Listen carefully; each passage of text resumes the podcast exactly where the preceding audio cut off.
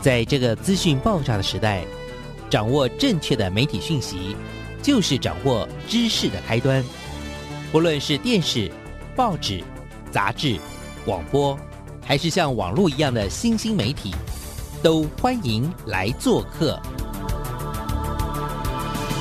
媒体来做客。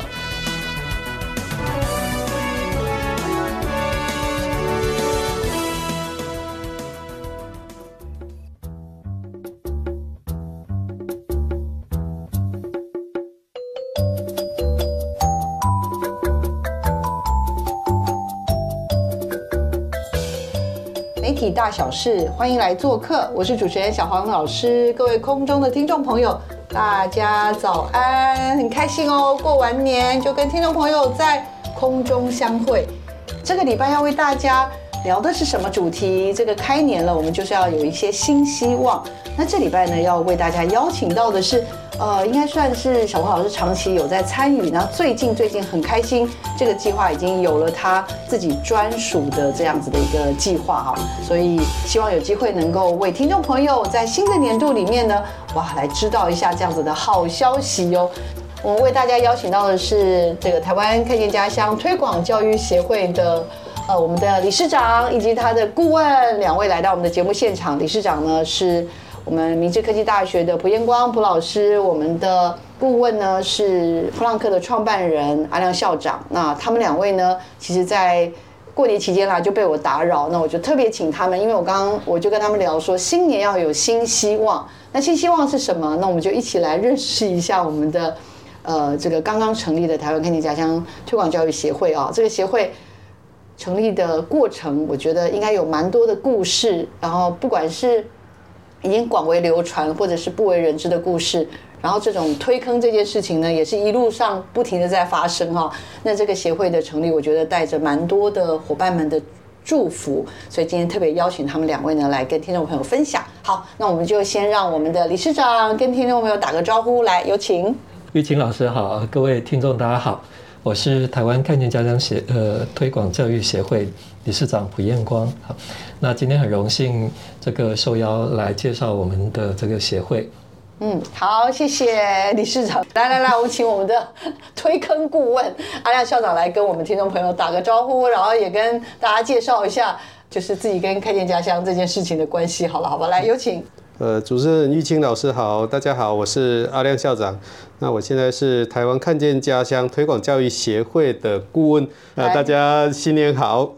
台湾看见家乡推广教育协会其实是从我们原来的中华民国爱制造者学习协会的看见家乡计划 spin 出来的。嗯。好，那这个计划呢，因为在中华民国爱制造者学习协会已经做了很多年了，那计划已经大到变成一个协会呢。哦，没办法全完全负荷了哈，所以这个很像公司一样嘛，够大了，那就再独立成新一个新的公司哈。推广教育协会就是这样子成立的。嗯，没错没错。其实刚刚阿亮上有了讲了一下他的这个前世今生，因为其实看见家乡这个计划，我自己觉得还蛮特别的，因为它其实是由中华民国爱制造者学习协会，也就是 PDWA，是是由。苏文玉老师所自己主要发起的、发动的，他应该在二零一七年的时候，嗯，一开始其实苏老师的想法非常简单哦，就是我们原来 PTW 都在偏乡教城市教育，那我们在教学的同时呢，也发现小朋友对自己的家乡呢都非常的，就是比较厌恶一点点，他都是觉得自己的家乡不够美，或是觉得家觉得自己家乡不太好。那我们会发现小朋友这样的一个心态，最主要是很多偏乡的小孩都把他自己的家乡变成看成一个造成他困顿的一个地方，所以他们都很期待离开自己的家乡。嗯嗯。那其实呢，他们的家乡都很美，哦，尤其我们到偏乡去，每一个地方自然风景还有人文都非常非常的棒哦。所以苏老师那时候才想说，其实这些孩子不应该这么不喜欢自己的家乡。所以我们就启动了这一个计划。嗯，没错没错。呃，刚刚其实呃，在阿亮校长的介绍之下，因为阿亮校长本身自己也是中华民国爱制造者学习协会的秘书长，是对对不对？就是然后也算是我们看家乡计划最早的召集人，算是 PM 吧。嗯，对啊，很着急的着急。对，那当然，小何老师也是在一个缘分之下，有机会认识了苏老师，认识了阿亮校长，也觉得这件事情真的蛮有理念的。所以这样一个跨领域整合型的这样的一个计划，其实刚刚讲，它其实呃一开始的初衷应该比较是偏乡的城市教育的这样子一个推广者苏老师的启动。那慢慢慢慢滚动，反正阿亮校长跟小王老师，我们都做了一些些的。呃，协助啦，或者是在像刚刚讲，这个计划好像后来越长越大，越长越越大。但是到底为什么它会长那么大呢？然后在过程当中，好像也做了很多事情，然后最后 最后这个协会就长出来了。然后然后那个我们的苦主理事长 蒲彦光老师就慢慢慢慢也也在这个坑里面。其实我们刚刚启动这个计划的时候，想法非常简单哦，就是想要让小朋友看见自己家乡的美。嗯，那以科技人的角度来看，哎，放空飞空拍机好像就是一个非常好的一个角度呢，从空中看见家。像这样子，但是我们没有想到说，其实空拍看自己的家乡是一件还蛮无聊的一件事情，就是科技也没有想到的一件事哈。就算你看齐柏林的片子，它后面没有背景音乐，没有一些诉说，就好像一只鸟飞在空中，它就是看地面这样子，完全没有声音。如果没有配乐，没有一些诉说，其实还蛮无聊的。哦，所以也就是刚刚好，我们遇见了玉清老师。他是做纪录片啊，或是媒体素养，他是他的专长哦。他自己自愿跳进来这个坑里面。好了，对了，我承认鸡婆成性。对对对，也就想了一个多月、两个月啊。是是，然后这件事情就是等于就是这一个骗子变成加入了一些骨血就对了，不管是人物的访谈啊，不管是配音配乐啊，不管是整个故事的诉说啊，哦，这个东西让它变成有血有肉了。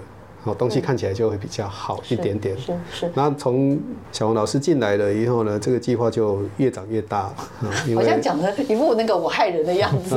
也不是啦，因为我们找到方法做这件事情。是是。对，我其实还蛮感谢的。那蒲老师其实这个计划，我刚刚讲从二零一七年，其实苏老师的启动到现在，应该今年就二零二三年嘛，在新的年度即将要启动的，然后有。真的风风火火，然后常常很密集的每个月开会啊，线上线下，然后那因为小王老师主要是在做媒体素养的推动，那我当时也是觉得，哎，苏老师跟安校长在做的这个计划，他那个 怎么讲，那个位阶制高点，我必须这样说，就以前我们做很多什么带孩子拍片啊，或者是做什么使用媒体，就比较是一种，好像就是只是拿来当工具。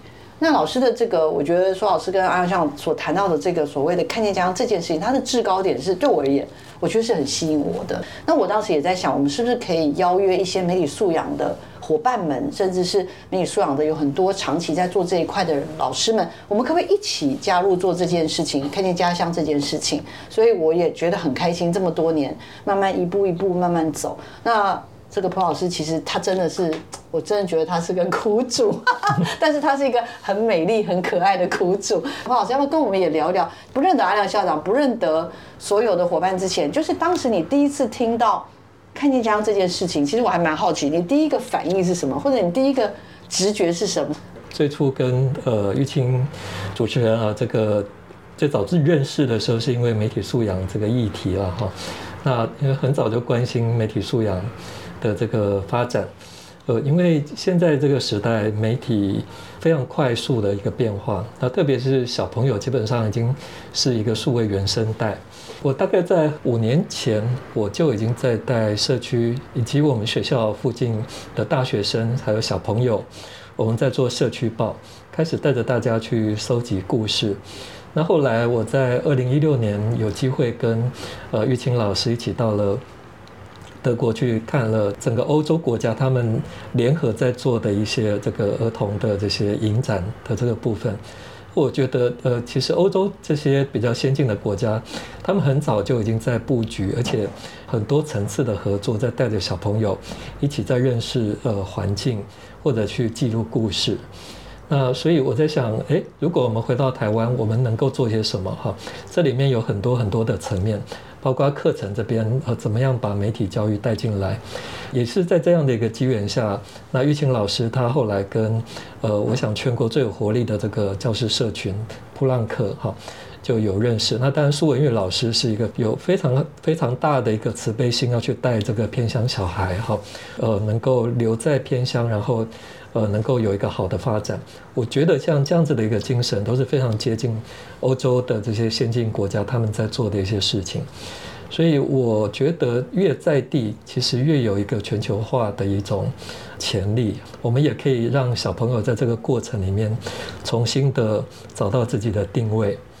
也是在这个机缘下面，我们就接着这个爱制造者协会，我们后续就成立了这个台湾看见家乡协会。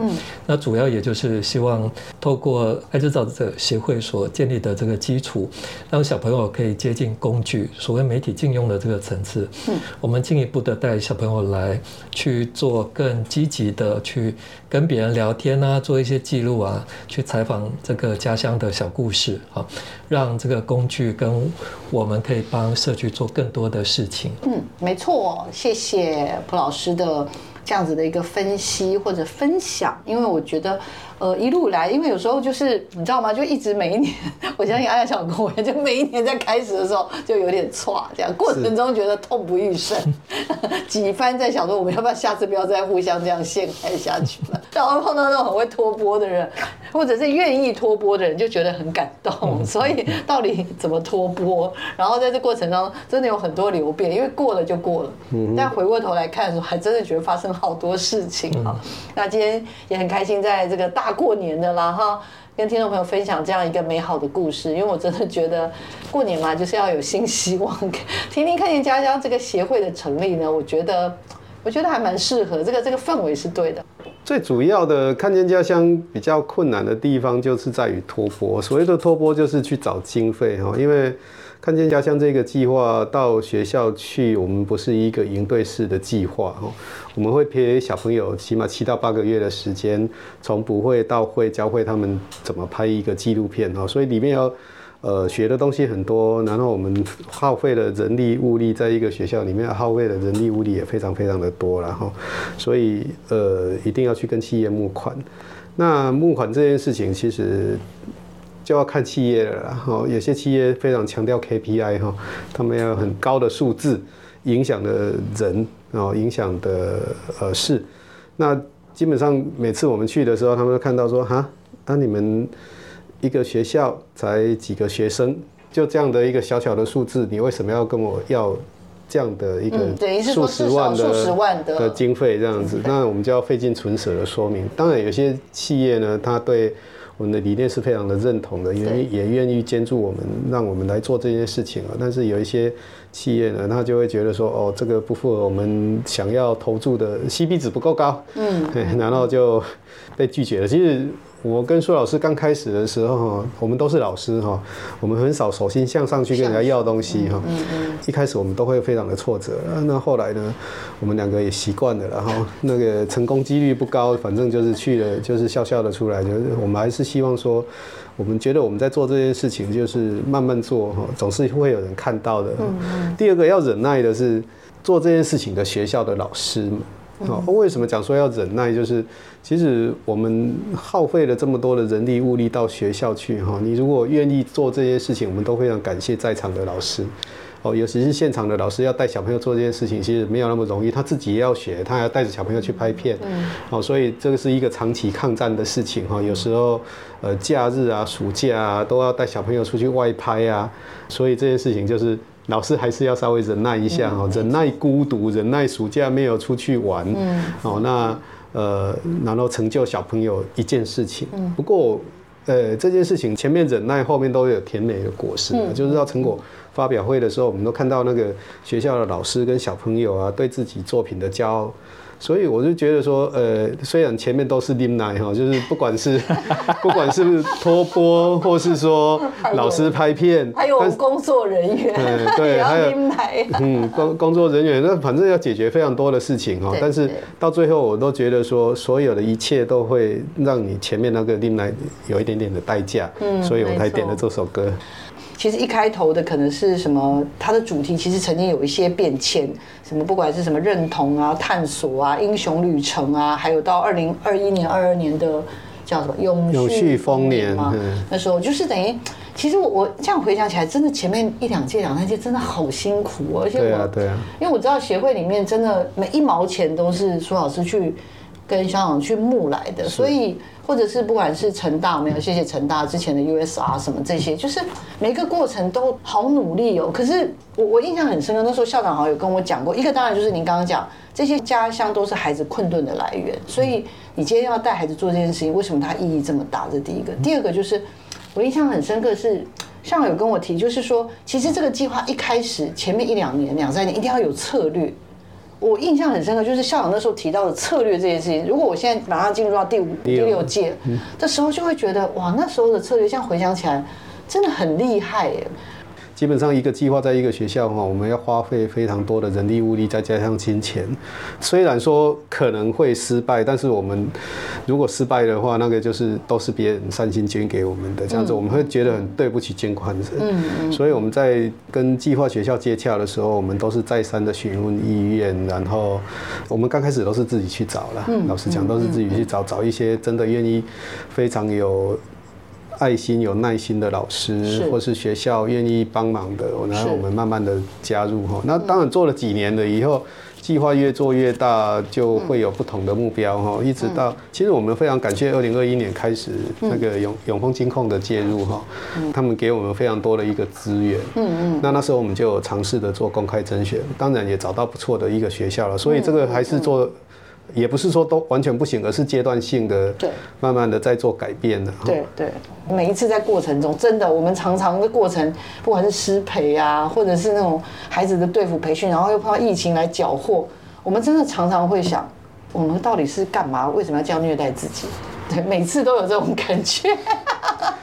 但是有时候就在惩罚的时候，我印象好深刻。我们就可能就是两个会忍不住这样对开一眼说。实在是太感人了，值得。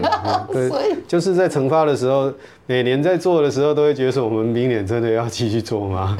然后在惩罚的时候，想说，哎、我明年要干嘛？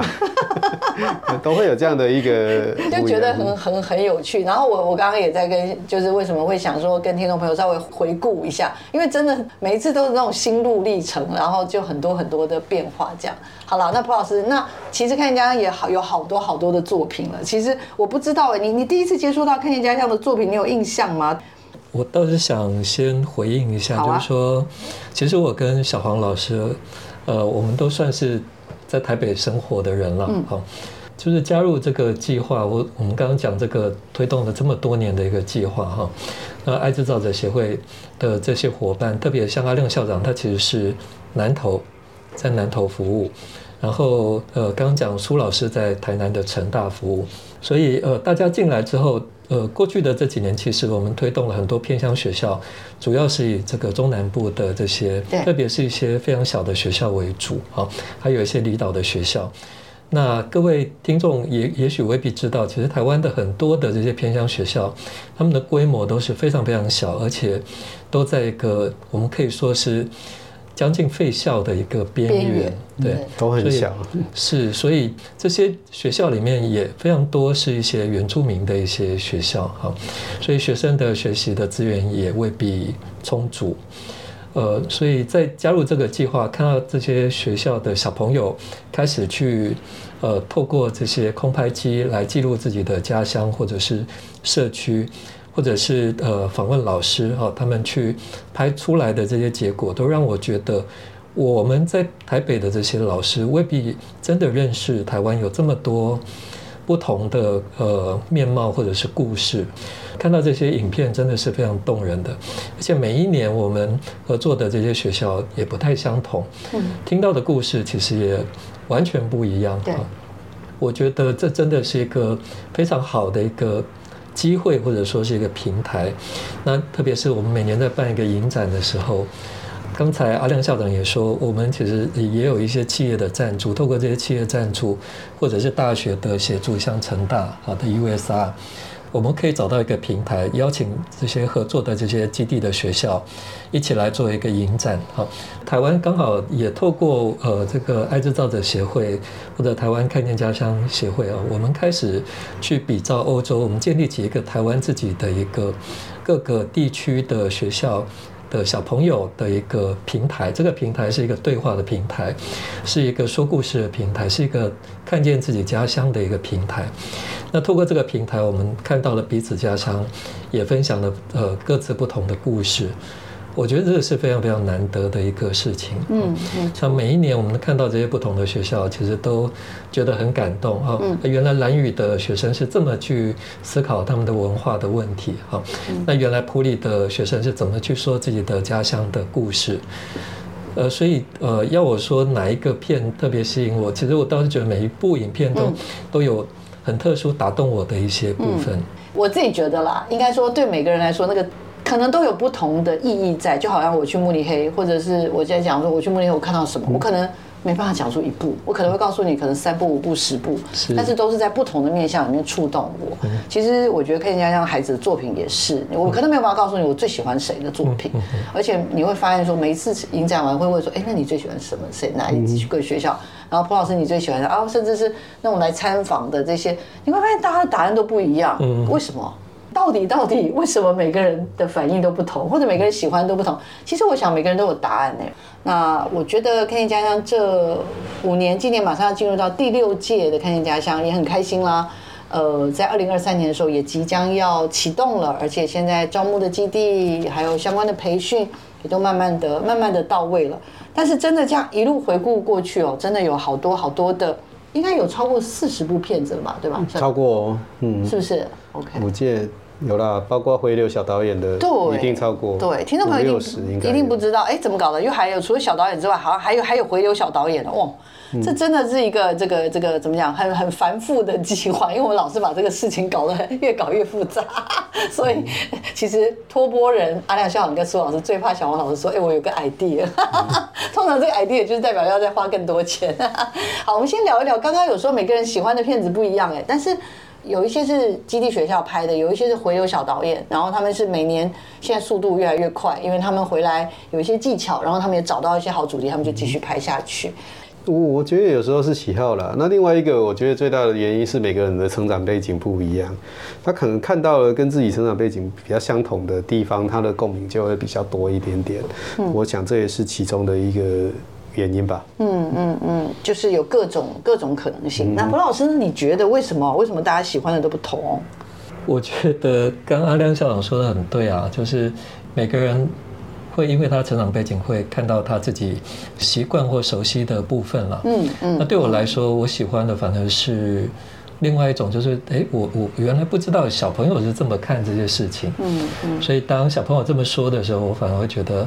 挺有趣的，就是大人有时候会有自己的观点，比如说我们以前曾经有呃蓝宇的小朋友拍了一个片，说呃他们为什么要上课？呃，不是自然课为什么是坐在教室里上课？是不是啊？为什么没有到大自然去上课？对对，是不是类似这种？结果他们就出去。做了什么？对他们来说，砍那个啊，因为他们造那个平板舟啊，嗯哼，是，所以他们就去学怎么样造平板舟啊，嗯哼。不过他们的观点现在反而是非常适合新的真的教育的课纲设计的部分，是走的好前面哦。十十几年前就有小朋友拍这个片子，而且问大家 问大人呢，嗯，为什么？然后为什么要学英文？为什么学数学？为什么不是学我们自己的母语？对对对，他们有探讨过这件事情。对，然后或者为什么就是我们组组里面人需要用到的东西，射鱼啊等等这些东西，为为什么不教这些？对，所以。孩子们走的蛮前面的，嗯，那我自己也会感觉到说，哇，其实有时候刚刚讲为什么这些片子有有在不同人真的反差很大，因为每个人的品味不同，我觉得还有跟生命的连接也不同，嗯，对。然后我自己在看的过程当中，就常常到最后会，其实也是我们很多队服或者老师们最常说，就是陪孩子拍完片之后，就是甚至队服们就常常会有很深的感触，说其实看完孩子的作品，会觉得自己真的了解台湾吗？自己真的了解自己家乡吗？这是我最近，因为我常常放会放片给一些大学生看啊，我们的队服的回馈。也也有大学生跟我提过这个问题，就是说我们的队服啊，我想说，哎，像我我在带他们拍片哦，有时候我都自己在思考一件事情，就是说他们在看见他们的家乡，那我在想说，我如果用我自己的观点去拍我的家乡，我会拍出什么样子的片子来？就是说他他其实从小到大，他可能不太理解自己成长的一个土地，要可能也是因为时代进步的关系吧。我常在讲一件事情，就是说我小的时候。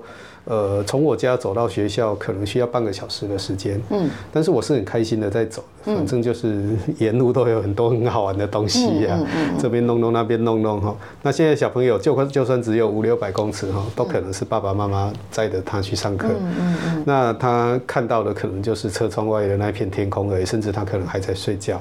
所以他对他自己的家乡的了解的那个程度真的是非常非常的低，嗯，就是他连他从家里走到学校那一段路，他可能都不太认识，没错。好，那这个就是因为可能时代不同了，造成了一些小朋友对。自己的家乡的理解程度不一样，这也是一个原因啊。所以，当我们这个计划进到学校了以后，小朋友可能就是当空白机飞上去的时候，他才发现说：“哇，嗯，原来是长这个样子。”或是说他去访问了当地的祈祷，或是说他真正用脚在走在他自己成长的那片土地的时候，他才想到一件事情，就是说：“哦，哎，以前我为什么都没有注意到这些事？这没有什么不好啊，就是让小朋友多多了解自己的地方，这样子。”没错，没错。我觉得是可以从另外一个层面来看，就也就是说，我们台湾在这个领域上面啊，在儿童的教育的议题上面，这些科技人或科技的教学，慢慢的跟这种人文的议题做了更好的结合。嗯嗯嗯。呃，刚才提到原住民他怎么样去思考这些呃教育的议题，还有生活里面其实就充满了这些这些素材。我举一个例子，像呃，我们清华大学有有。做了一个动画叫做《吉瓦斯爱科学》，嗯，我知道。它基本上就是用一个原住民的女孩去教科学，嗯，其实是非常好的一个发展，嗯。但是呃，在我们顶尖大学所做的这些部分，其实我们就在我们的偏乡的这些看见，呃，台湾的这个儿童的这个基地的学校，就已经有学生去做出这个类似的这种的这样的一个主题。所以我觉得这个是非常非常好的，就是我们有这样的一个计划，我们可以，呃，就是收集这么多很好的题材，应该是说我们利用这样一个机会，去倡导呃儿少的发声权，嗯，让小朋友他有机会来跟大人说，他们看到的世界有哪些事情是他们真正在意的，那有个机会让我们这些大人，我们这些老师，好。我们对于未来的教育关心的人，可以真正的去知道他们的想法，然后呃，可以跟小朋友一起合作，去去规划一个台湾美好的未来。我觉得这四五年、五六年，其实常常会有人问我说：“哎，你觉得为什么看见江？就是因为很多计划一直在走啊。对。可看一下为什么有办法，就是不但可以活下去，好像也还就是甚至可以滚动更多的人，或者学校，或者是。”认同的企业一直进去，所以我觉得一个一个发展的脉络，不晓得校长要不要帮我们很快的先走一遍？因为我我真的觉得，其实这五六年来有很多新的元素一直放进去，然后也当然还碰到可怕的疫情。很多人都认为疫情来了，你们因为几乎所有的 NPO、NGO 组织大概真的都很难经营下去。但是我真的还蛮开心，看这样也。不但 survive，后面还出现很多 很厉害的作品，觉得很开心。下来要不要帮我们稍微回溯一下？当然，我们从二零一八年我们开始做这件事情的时候，我们就是一个单纯的一个想法。让小朋友从空中去看自己的家乡哦，所以那时候我讲说，那那时候这就是只有骨架而已哈，并没有血肉。那一直到小王老师加进来，然后把纪录片的元素加进来，然后因为小王老师那边有非常专业的大学生的队服，然后加了一些成果的发表会进来了以后，一些媒体人的赞助，让我们的。元素越来越多了，然后一直到最后，我们也在二零二零年的时候，我们也成立一些志工团，然后就是让一些愿意帮助我们的人进来哦。那其实还蛮多的哦，这个这这些人多到让人难以想象哦。对。然后我们在二零二零年也成立了回流小导演，所谓的回流小导演，就是以前参加过《看见家乡》的小朋友，他如果对拍片真的有兴趣的话，哦，我们还是回来，然后把他。教的更好一点点，因为我们有一些回流小导演，其实后来他在呃那个大学的甄选里面哦拿到非常好的一个成绩哈。那也因为在这一年呢，有这些计划的加入呢，让一些天使的厂商进进来了哈。我们很像一个新创团队了，一直在等待那种天使基金这样子。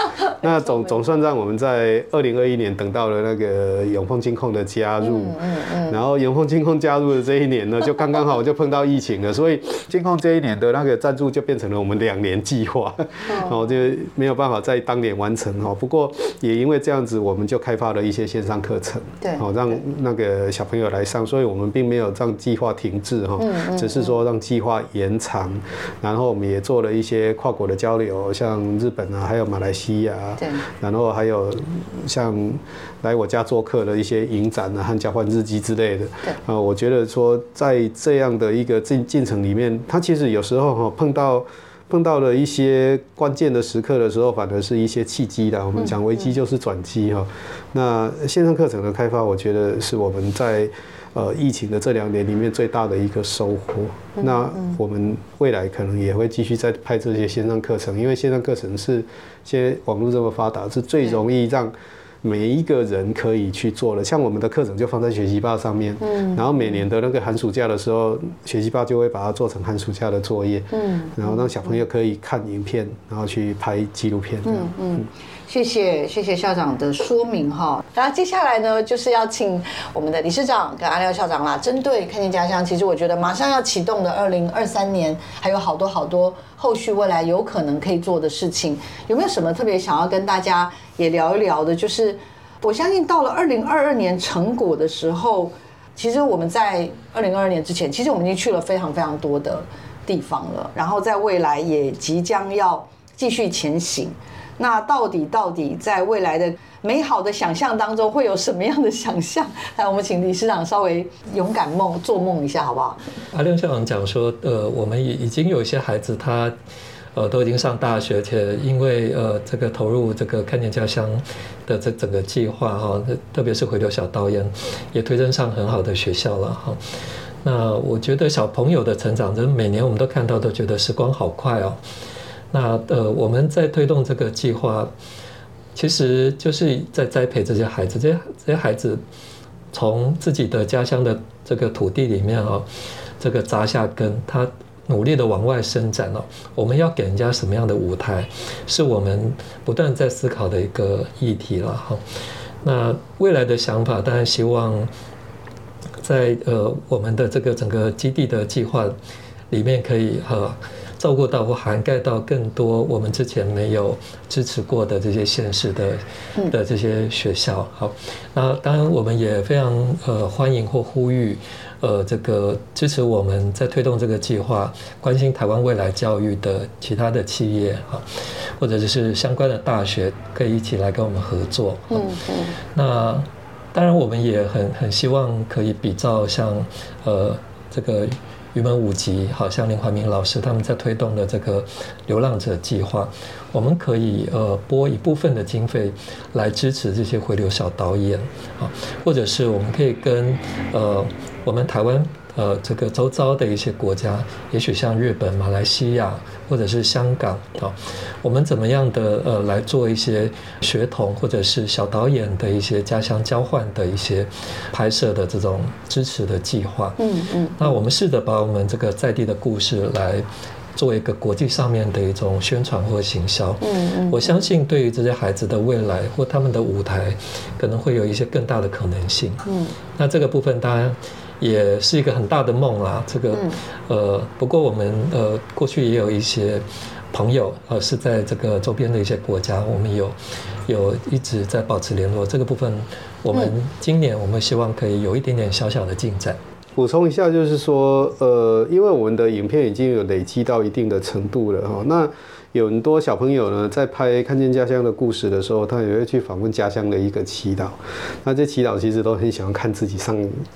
电视或者是上影片的样子哈，那我们就鼓励小朋友在家乡做社区影展，好，那让我们的家乡的父老去看一下自己孩子对家乡的看法是什么。哈，我觉得这个是很能引起共鸣的一个地方然后，那另外我们也想要做一些地方创生的一些活动。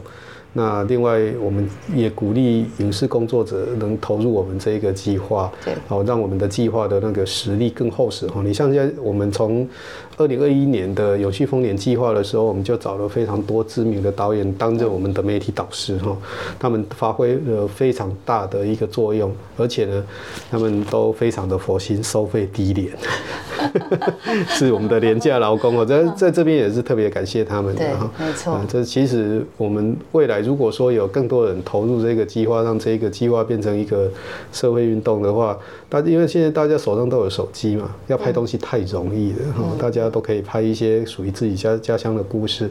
我想也可以促进台湾在这个土地上面所有的人们的彼此之间的了解了，我们的矛盾不要那么多。哈，这这其实有可能讲的有一点悬的啦，哈，但是我觉得这都是可以想象的。嗯，没错没错，就是。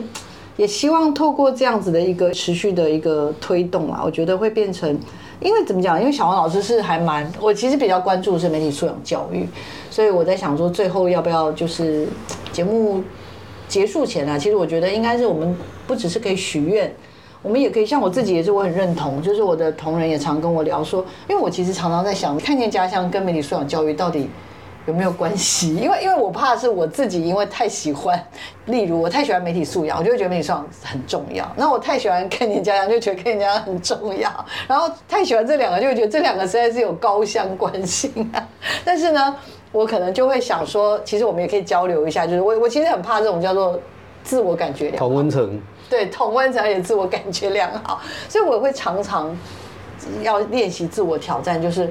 为什么做媒体素养就一定要看见家乡，或者看见家乡为什么会等于媒体素养？那当然，我的同仁有跟我说，他说：“哎，玉清老师，这种所谓的媒体的产制这件事情的体验，其实是是认识媒体素养一种比较容易的方法，因为我们常常去讲那个什么假新闻的辨识啊，然后跟他们说什么媒体都有立场啊，什么这些，然后不要忘记啊，我们很容易被媒体影响。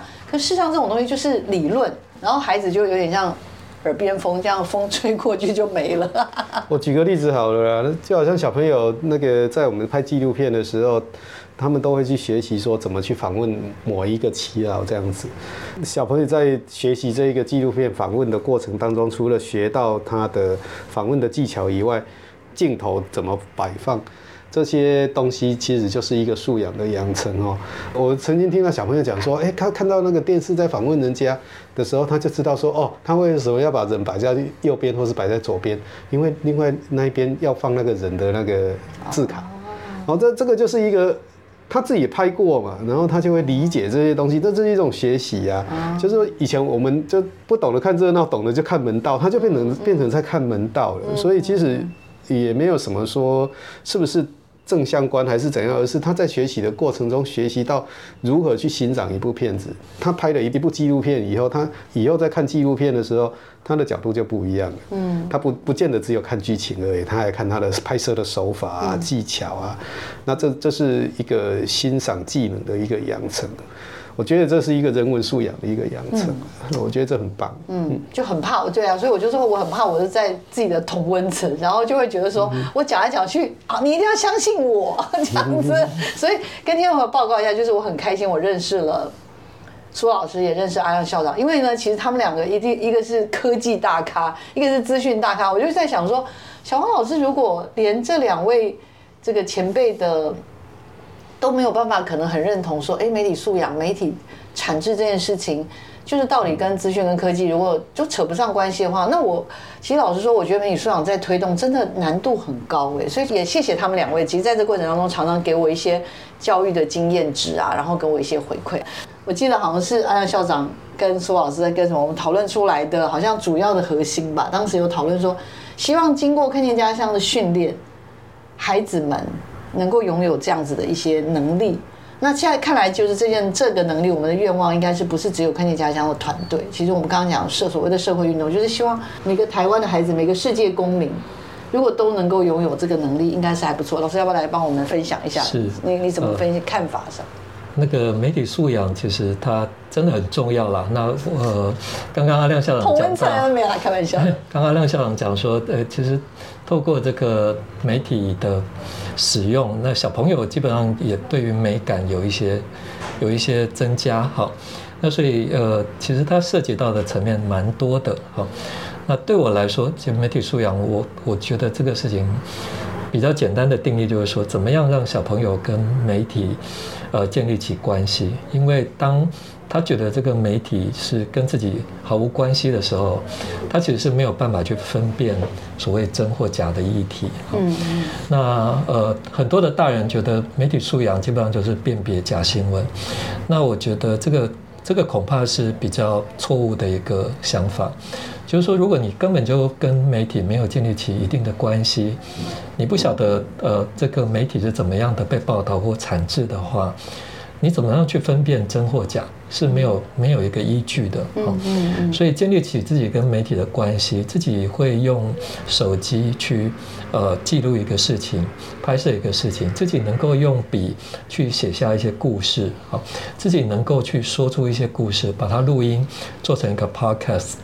所以你就开始透过媒体去呃建立起自己的一个叙事，嗯，那么透过这样子的一种对于媒体工具的一种亲近，你当然会有一些你自己的判断，关于真或假，关于这个世界的形状，好，所以我觉得。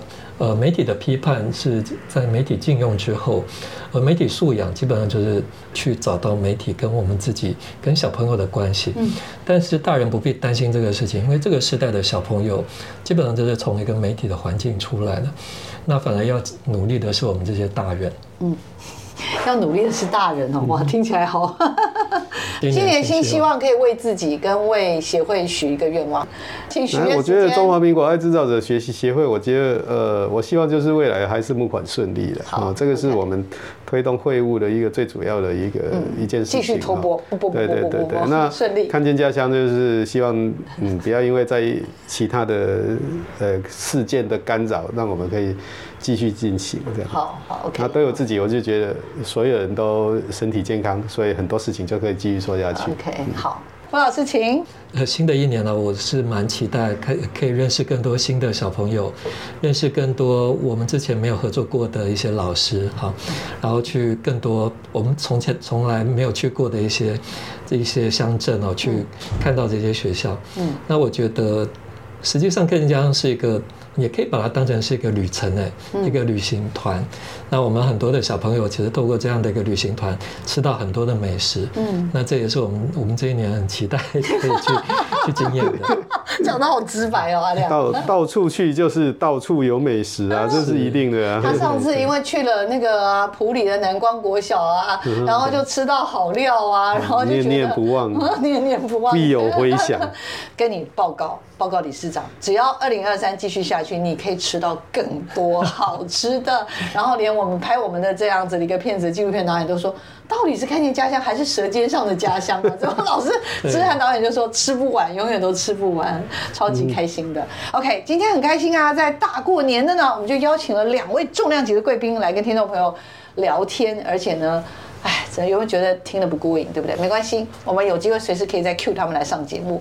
而且他们两位真的都是我心目中的这个，一个是文采大师，一个是资讯大神。对，然后现在也很开心了，终于在这个协会的工作推进上面，大家有更多的合作。也祝福所有的收音机前面的听众朋友，还有两位来宾呢，在新的年度里，一切都能够心想事成。小黄老师的愿望也是大家能够平平安安、健健康康。爱我的人跟我爱的人都能够心想事成、圆满达成，大家所有对台湾跟对这个世界都有帮助的事情。好，我们请听众朋友持续锁定我们的媒体来做客，我们下礼拜见喽，拜拜，谢谢，拜拜，谢谢，口袋妈妈一定要。